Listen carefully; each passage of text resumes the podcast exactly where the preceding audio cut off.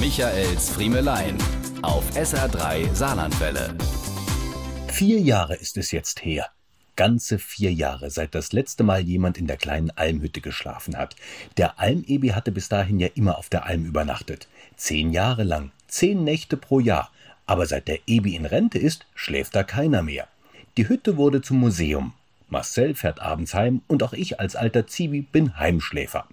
Die Hütte war also auch in diesem Jahr vor allem wieder Museum, Fotomotiv und natürlich das schönst gelegene Radiostudio des Saarlands. Die Besucher gingen pfleglich mit ihr um, waren stolz, wenn sie abends beim Konzert einen der drei Plätze direkt vor der Hütte ergatterten und machten, bevor sie danach den Berg runterpilgerten, die Tür zu. Abschließen mussten wir sie nicht, was sollte schon passieren?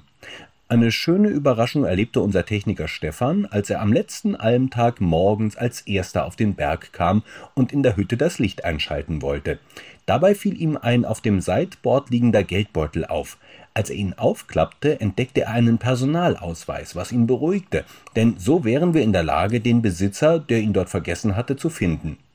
In diesem Moment nahm er im Augenwinkel eine Lederhose wahr, die vor dem alten Almebi-Bett lag, und als sein Blick von da aus weiter wanderte, stellte Stefan fest, dass da jemand im Bett lag, und das nicht alleine. Offenbar hatten es zwei Almfreunde nach dem Krachliederkonzert nicht mehr bis nach Hause gepackt und entschieden, hier kuscheln wir uns ein bisschen ein.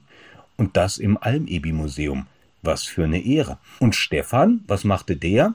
Diskret, wie wir Radioleute nun mal sind, verließ er die Hütte, schloss die Tür und schwieg. Und als ich gegen elf auf den Berg kam und die Hütte betrat, war alles, als sei nix geschehen.